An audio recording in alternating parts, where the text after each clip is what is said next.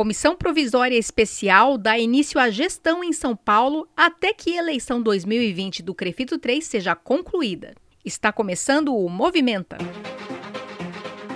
O podcast diário do jornalismo do Crefito 3. Esta é uma produção da Gerência de Comunicação do Conselho. Você ouve agora a edição número 121, de 22 de setembro de 2020. A apresentação do podcast é minha, Mônica Farias, jornalista, e da Gabriela Moreto, também jornalista. Tudo bom, Gabi? Tudo bem por aqui, Mônica, e por aí? Por aqui tudo tranquilo, então vamos começar? Sim, vamos lá.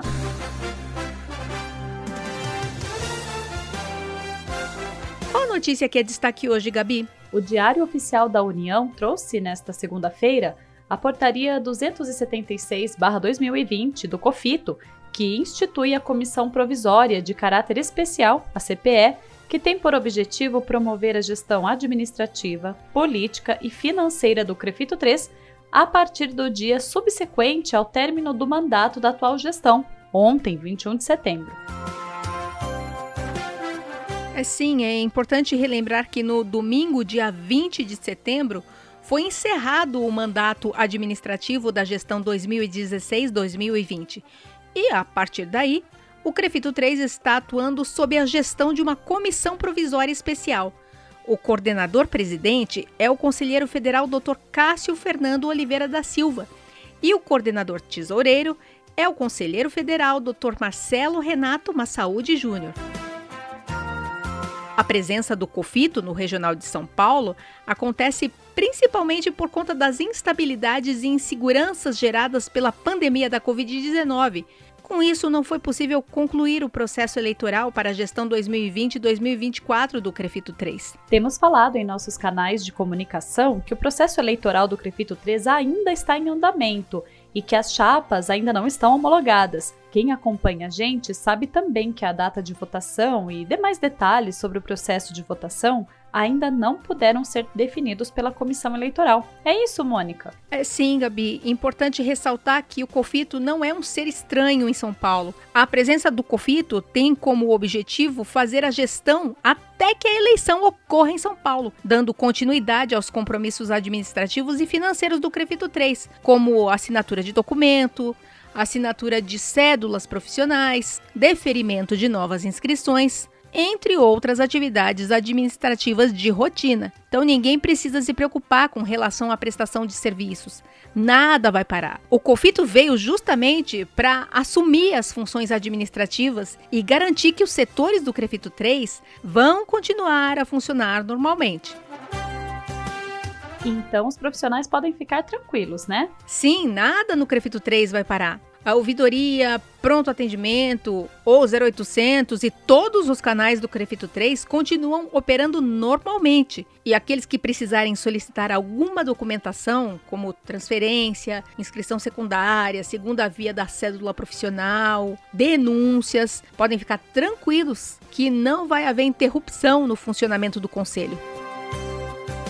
A CPE não estará sozinha durante a intervenção. De acordo com a Portaria 276-2020, a Comissão Provisória Especial será assessorada pela Procuradoria Jurídica e pela Assessoria Contábil do COFITO. É, sim, e o conselheiro federal, Dr. Cássio Fernando Oliveira da Silva, deverá encaminhar ao presidente do COFITO um relatório detalhado de toda a gestão provisória, contendo os atos administrativos realizados pelos coordenadores que serão instruídos obrigatoriamente por parecer jurídico e contábil registrados pela Procuradoria Jurídica e pela Assessoria Contábil do COFITO. Ontem, o Dr. Cássio Fernando realizou reuniões com as chefias do CREFITO 3 para promover alinhamento geral e obter dados e demandas por setor. Mônica, antes de finalizar, Podemos falar sobre o processo eleitoral do Crefito 3?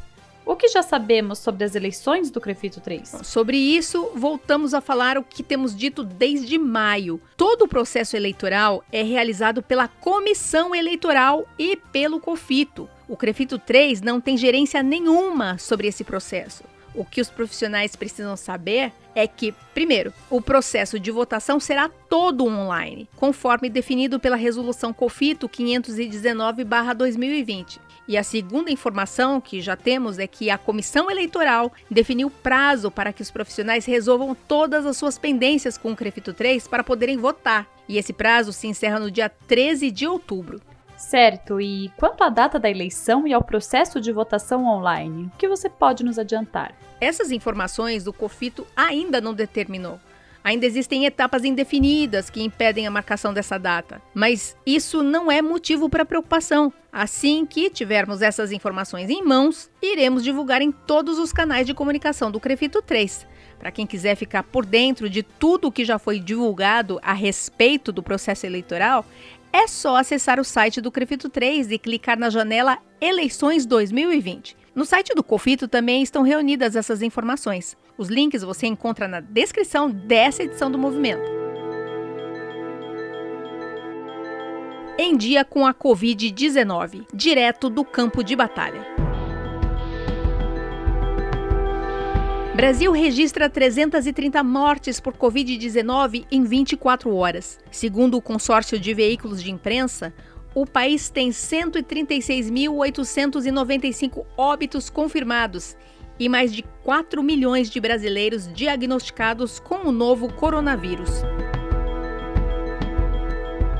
Como você já sabe, há 42 dias finalizamos este podcast com depoimentos de profissionais que estão atuando no enfrentamento à Covid-19 no estado de São Paulo. Nosso objetivo é compartilhar com você um pouco das experiências de cada. Lembramos que o Crefito 3 realizou fiscalização de biossegurança em mais de 750 hospitais do estado nesta pandemia. Ao todo, mais de 13 mil fisioterapeutas e terapeutas ocupacionais estão nas frentes de batalha no estado. Meu nome é Flávia, eu sou fisioterapeuta da linha de frente da enfermaria Ala Covid do Complexo Hospitalar Santa Casa de Franca. Sou formada há 19 anos, estou há 13 na casa e nunca imaginei viver um momento tão desafiador que estamos vivendo. Acostumada a lidar com a reabilitação e me deparar com uma realidade muito cruel e marcante. São sentimentos misturados de perdas, medos, vivemos momentos estressantes e desgastantes, ficamos abalados fisicamente, emocionalmente, mas superamos a cada dia com ganhos, altas. Vibramos com cada vitória, tenho crescido muito a cada plantão e aprendido muito também, vivendo dia a dia.